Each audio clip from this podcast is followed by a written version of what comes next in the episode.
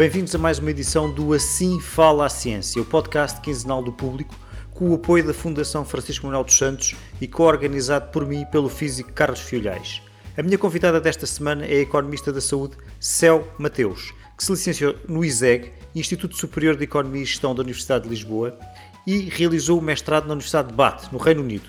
Doutorou-se depois em Economia da Saúde na Escola Nacional de Saúde Pública da Universidade Nova de Lisboa. Atualmente é professora de Economia da Saúde na Universidade de Lancaster, no Reino Unido, e tem estado envolvida em várias associações científicas na área dos cuidados de saúde. Atualmente é presidente da Associação Portuguesa de Economia da Saúde. Vamos falar de um tema do momento: o acesso às vacinas da Covid-19. Olá, Céu, bem-vinda ao Sim Fala à Ciência. Olá, David, muito obrigado pelo convite. É um prazer estar aqui contigo hoje. Em Portugal, a questão do acesso às vacinas para a Covid-19 tem sido algo controversa. Há quem defenda, por exemplo, que o critério de prioridades deveria ser exclusivamente etário, para ser mais prático. Que princípios é que devem orientar a definição de prioridades?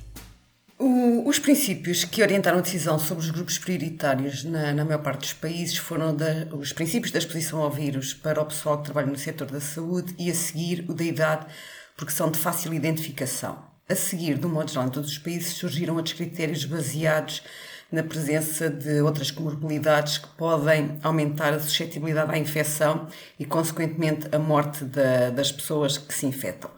O princípio da inclusão do pessoal da saúde, em primeiro lugar, penso que se compreende com facilidade, eh, uma vez que precisamos ter os serviços de saúde a funcionar para que os doentes com Covid e não Covid possam ser tratados e reduzir também a probabilidade de contágio por parte do pessoal da saúde dentro e fora dos serviços de saúde. A idade e a vacinação daquilo que designamos por pessoas idosas surge porque é principalmente acima dos 70 anos de idade que se estavam a ter mais infecções mais graves e, portanto, que existiam mais óbitos. Quando se define o critério da idade, aquilo que se pretende é precisamente reduzir a mortalidade, portanto, no grupo onde existia mais mortalidade, e reduzir o impacto sobre os serviços de saúde. Portanto, os princípios que devem orientar as prioridades devem ser aqueles com os quais as sociedades se sintam confortáveis do ponto de vista ético e moral. E deve-se, a meu ver, proteger sempre aqueles que são mais frágeis suscetíveis à doença. Pronto, não como aconteceu no Peru, em que os primeiros a serem vacinados foram os políticos e as pessoas que, que tinham acesso às vacinas no âmbito dos ensaios clínicos que iam ser conduzidos.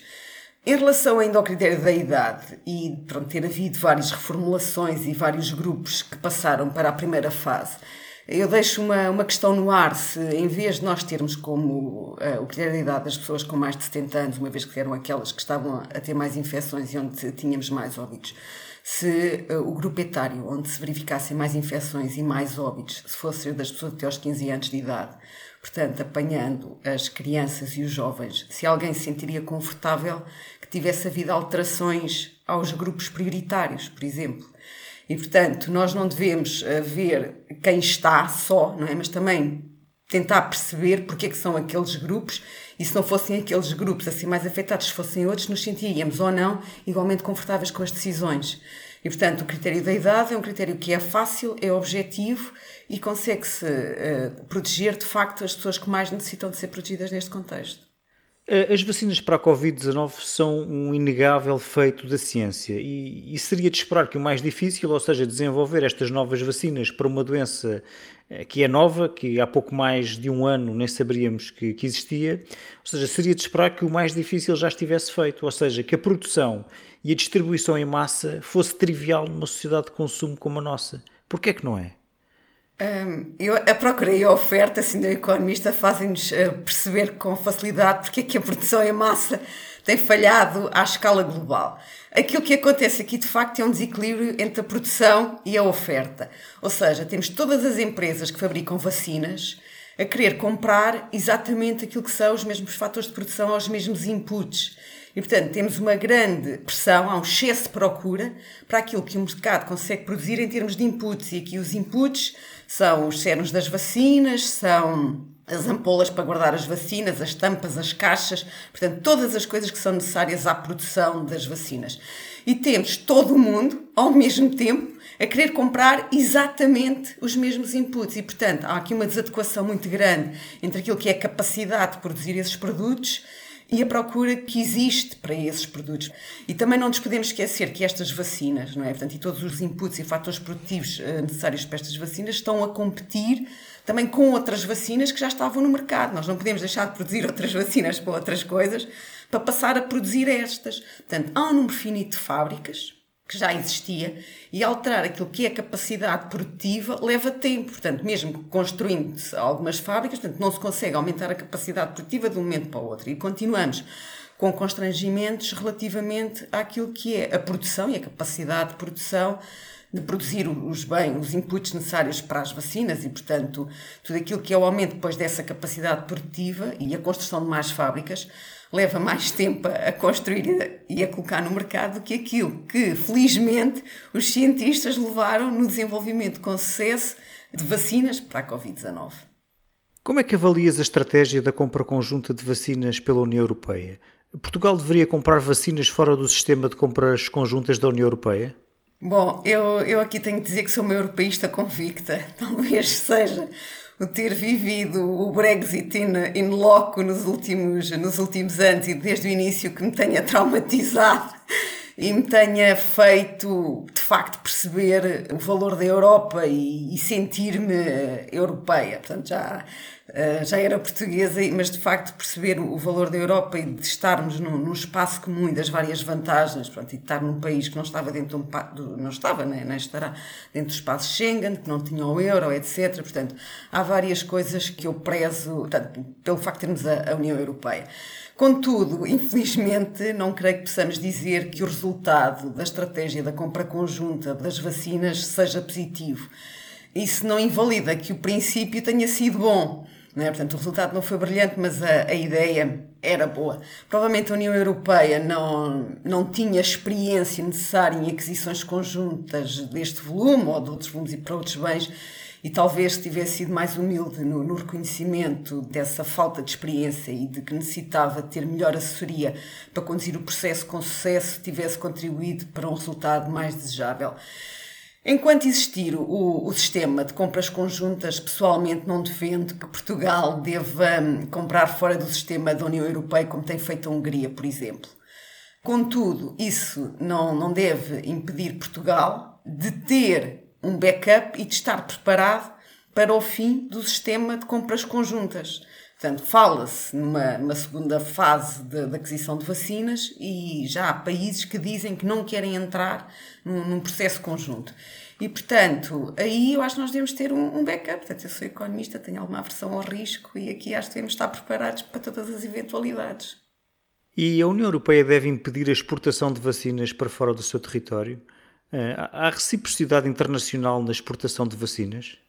Hum, quer dizer, eu, eu acho que não deve impedir. E porquê é que não, não deve impedir? Porque há uma iniciativa mundial, que é a COVAX, que uh, pretende que exista um acesso equitativo à vacina da Covid-19. E, e, a COVAX tem como lema que ninguém está a salvo até estarmos todos a salvo. Portanto, uh, impedir a exportação de vacinas para fora da União Europeia também impediria o contributo dos países da União Europeia, por exemplo, para este pote eh, de vacinas da COVAX. E, portanto, eu que gosto que os países colaborem e tenham princípios de solidariedade social dentro deles próprios e entre eles, portanto, não defendo o fim da, da exportação de vacinas e o fim da colaboração e participação desta iniciativa da COVAX. Vivemos num, num mundo global, as cadeias de produção são globais e seria, penso eu, muito triste ver a, a vacina da, da Covid-19 no meio de uma guerra comercial que, em parte, não sei se não é o que está a acontecer. Também não tenho uh, factos para dizer que é concretamente o que está a acontecer, mas parece que parte do problema das exportações tem estado também ligado com isso. Uh, não pode haver reciprocidade internacional no, no âmbito da exportação das vacinas, porque nem todos os países produzem vacinas. Os países, neste momento, têm capacidade produtiva de vacinas, são muito poucos. E, portanto, a questão da reciprocidade não pode estar presente. E, além do mais, nós devemos fomentar, portanto, eu não digo a exportação, mas pelo menos tentar que o máximo número de pessoas sejam vacinadas. E neste momento o problema maior, eh, portanto, há de facto um problema de acesso em alguns países, portanto, em relação às quantidades, distribuição, vacinação, etc. Mas também há um problema em que nem toda a gente quer ser vacinada. E enquanto nós uh, conseguimos, de alguma forma, vir a resolver o problema da produção e distribuição de vacinas, portanto, é um problema de tempo, não, não podemos deixar de lado o problema das pessoas que não querem ser vacinadas. Por exemplo, na China, as taxas de adesão à vacinação têm sido muito baixas, porque a percepção que as pessoas têm do risco é muito baixa. Portanto, as pessoas não, não acham que o risco de serem infectadas é muito baixo e, portanto, não sentem necessidade de ser vacinadas. Eu acho que o problema de não adesão às vacinas neste momento é mais preocupante do que um problema que nós sabemos que é um constrangimento e que vai ser resolvido. Sim, isso num plano mundial, não necessariamente no plano português, que tem uma taxa de adesão ou uma tradição de confiança nas vacinas elevada. Uh, falemos uh, então de patentes. A União Europeia, os países em geral, devem respeitar as patentes das vacinas para a Covid-19 ou devem, de certa forma, violar essas patentes para produzir mais vacinas mais rapidamente, sem complicações? Isso iria ajudar e justificar-se-ia? A produzir mais vacinas? Sim. É, é, bom, é bom que os princípios do mercado funcionem, porque isso traz a paz de espírito a todos os envolvidos, portanto, nomeadamente aos fabricantes. Nós agora temos a questão das vacinas, mas nós não nos podemos esquecer que as empresas farmacêuticas produzem várias coisas, portanto, e é desejável que eh, exista confiança entre todos os, os parceiros e agentes que estão no mercado. Em relação à questão de respeitar as patentes, eu acho que as patentes devem ser respeitadas. Pronto, acho que os princípios da propriedade intelectual são, são bastante relevantes e não devem ser postos em causa. A questão do constrangimento na, na produção das vacinas, e aqui tem sido muito mencionado a questão do, do levantamento das patentes para aumentar a, a produção. Mas eu não creio que os constrangimentos à produção estejam relacionados com as patentes. Os constrangimentos à produção estão relacionados com fatores que eu já mencionei anteriormente, como a falta de capacidade produtiva para fazer vacinas. Portanto, não é líquido que se as patentes fossem levantadas, que existissem uh, fábricas para poder produzir essas vacinas, não é? Portanto, fábricas com condições de produção. Porque uh, eu acho que a última coisa que nós queremos é vacinas produzidas, tipo numa fábrica vão de escada, sem condições de segurança. Nós, portanto, qualquer medicamento é difícil de ser replicado. Comprimidos. Mas, são... mas, mas, Céu, mas, a, mas a indústria farmacêutica é um mercado altamente regulado e não se podem produzir medicamentos em fábricas de vão de escada. Não, isso é verdade, isso é verdade, mas a questão é que mesmo sendo levantadas as patentes, não é? Portanto, a questão é que quando há esquemas de colaboração, como tem havido, por exemplo, a AstraZeneca tem uma colaboração com uma empresa na Índia, que é o maior produtor de vacinas da AstraZeneca fora da União Europeia. E a maior parte da produção uh, nessa fábrica será para vacinas que vão ficar disponíveis no âmbito da parceria da COVAX. Portanto, não é uma questão de levantamento de patente, é uma questão de colaboração entre a empresa que é detentora da patente e uma fábrica que funciona como se fosse uma, uma fábrica de genéricos. Não é uma fábrica de genéricos, porque continua a ter a designação da casa-mãe, mas aquilo está fora, é para outro mercado. Okay? E, portanto, e são estas uh, colaborações entre empresas detentoras de patente e empresas com capacidade produtiva irreguladas são desejáveis que existam. A questão do levantamento da patente, das patentes aconteceu em alguns países, não tantos como se possa pensar, e aconteceu principalmente no âmbito do tratamento antirretrovirais para o HIV, porque alguns países não tinham capacidade financeira para pagar o preço dos, dos medicamentos. A questão aqui, nós nem sequer estamos a falar de medicamentos assim tão caros. Por exemplo, a AstraZeneca, o preço da, da vacina é relativamente. das vacinas mais baratas que eu acho que chegaram nos últimos 20 anos ao mercado, mesmo, mesmo as da mRNA e outras vacinas mais caras, portanto, Pfizer, Moderna, etc., são vacinas bastante mais baratas do que muitas das vacinas que chegaram desde o ano 2000 ao mercado. E a questão é que esquemas de incentivo à colaboração entre empresas detentoras de patentes e fábricas com capacidade de produção em condições são provavelmente mais desejáveis do que vir a colocar pressão e disrupção no mercado, não é? Através do levantamento das patentes, que é algo que eu acho que é, será sentido pela indústria farmacêutica como um ataque e que pode pôr em causa não esta, não agora a questão da Covid, mas futuros desenvolvimentos ou futuras colaborações, parcerias, etc. Portanto, eu prefiro um, um sistema de, de incentivos para partilha de conhecimento entre empresas detentoras de patentes e produtores de, de genéricos, mas que têm capacidade para produzir as, as vacinas, do que um sistema de, punição com um licenciamento compulsivo que não tem em consideração a patente e a propriedade intelectual. Muito bem. Aprofundemos então agora a questão do acesso diferenciado uh, entre os vários países. Há mecanismos realistas para as vacinas chegarem aos países mais pobres? Uh, e o que farão os países ricos com as vacinas em excesso que encomendaram e que poderão vir a ter no futuro? Bem, eu espero que os países uh, de elevado rendimento e mais ricos façam aquilo que é eticamente desejável, ou que seja, que deem as vacinas que não necessitam, não é?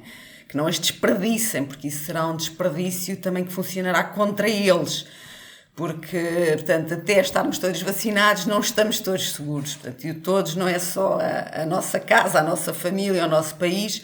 Nós não nos podemos esquecer que vivemos num mundo global e, portanto, quanto mais pessoas estiverem vacinadas, mais seguro será para todos. Existe esta iniciativa da COVAX, que eu já referi, portanto, em que, pretende promover o acesso equitativo às vacinas para a Covid-19, e que é coordenado pela Unicef, pela Gavi, OMS e pela Coalition for Epidemic Preparedness and Innovation, portanto, e que de facto há uma série de países que contribuem para este pool conjunto de, de vacinas. Mas uh, o chegar aos países de baixo e médio rendimento, de facto, é mais difícil, não só pela questão da quantidade das vacinas, mas depois também pelas questões da distribuição e acesso, portanto, depois dentro desses, desses próprios países. O desejável é que, pronto, é que a COVAX funcione não é? e que os países que venham a ter vacinas em excesso, que as ponham ao dispor no âmbito deste mecanismo. Eu acho que a questão do, do excesso das vacinas depois estará relacionado com a necessidade ou não de uma segunda dose de, de imunização, portanto, e o tempo que durará a imunidade que é concedida por uma primeira administração da vacina. Portanto, eu acho que neste momento Pá, ainda não ponho a cabeça no cepo pela duração da imunidade. Uh, e portanto parece-me que há mais, uh, ainda, não é que há mais, parece-me que ainda há muita incerteza do que certezas. E portanto eu não sei se não serão necessárias todas as doses de vacinas e se não será de facto necessário aumentar muito a capacidade produtiva das vacinas que nós temos neste momento disponíveis para a Covid-19. Falemos agora de outro assunto. Eh, por vezes surgem notícias eh, de doentes que pedem que certos medicamentos muito caros sejam pagos pelo Serviço Nacional de Saúde eh, ao abrigo da autorização de utilização excepcional de medicamentos pelo Infarmed. Por vezes esses medicamentos permitem prolongar a vida de alguns doentes por alguns meses. Que critérios é que deve ter o Infarmed para decidir sobre estes pedidos?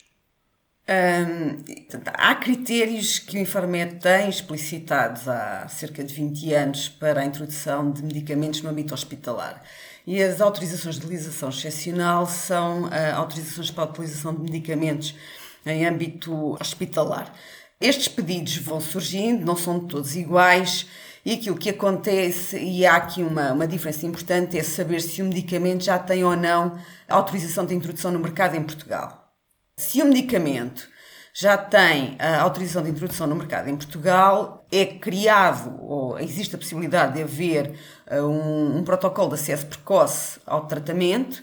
Portanto, e o, os hospitais, de acordo com uh, também em, em, colaboração com as empresas farmacêuticas detentoras da autorização de introdução no mercado do medicamento, são feitos estes pedidos e estes medicamentos, nessas circunstâncias, são disponibilizados para um grupo de doentes, portanto, com os quais a empresa também considera que são suscetíveis de receber o tratamento e de beneficiar desse tratamento em Portugal e são gratuitos. Uh, ficam gratuitos para o SNS no âmbito deste protocolo de acesso precoce. Quando não existe autorização de introdução no mercado, então é que a fatura recai toda sobre o SNS.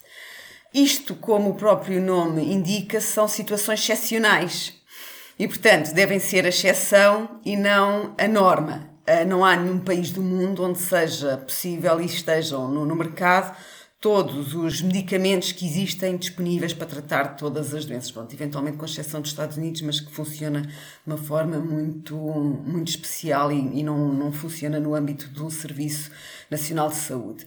Tirando estas situações excepcionais, portanto, que são, devem ser finitas no, no tempo e incidir sobre um, um, número relativamente restrito de doentes, os critérios que o Infarmed deve aplicar são os mesmos critérios que tem sobre a introdução dos outros medicamentos, ou seja, critérios de natureza clínica e critérios também de, de natureza económica que têm a ver com a capacidade de financiamento do próprio sistema de saúde. Porque aquilo que, que não nos devemos uh, esquecer é que, no âmbito destas uh, autorizações excepcionais, há doentes que têm acesso, mas não são todos os doentes que têm a doença que podem ter acesso a este medicamento. E, portanto, aquilo que é desejável é que, de facto, tenhamos critérios que possam ser idênticos para todas as pessoas que sofrem das, das doenças. Portanto, obviamente que quando há situações que aparecem no, nos jornais, e principalmente situações que envolvem uh, crianças, uh, pessoas jovens ou situações mais terminais, uh, gera-se uma uma grande comoção. Por isso é que é desejável que existam critérios, que os critérios sejam definidos antecipadamente e que possam ser aplicados de forma equitativa a todas as pessoas que podem beneficiar dos tratamentos, portanto, e que seja feito a decisão com base naquilo que é a capacidade que o Serviço Nacional de Saúde em Portugal tem de prestar o máximo de cuidados possível ao máximo número possível de cidadãos. Muito obrigado, Céu. Termina aqui mais um Assim Fala a Ciência, um programa em que ouvimos cientistas portugueses pelo mundo da rede Global Portuguese Scientists. Daqui a duas semanas haverá nova edição, estando no meu lugar Carlos Filhais. Até lá. Este programa teve o apoio da Fundação Francisco Manuel dos Santos. O público fica no ouvido.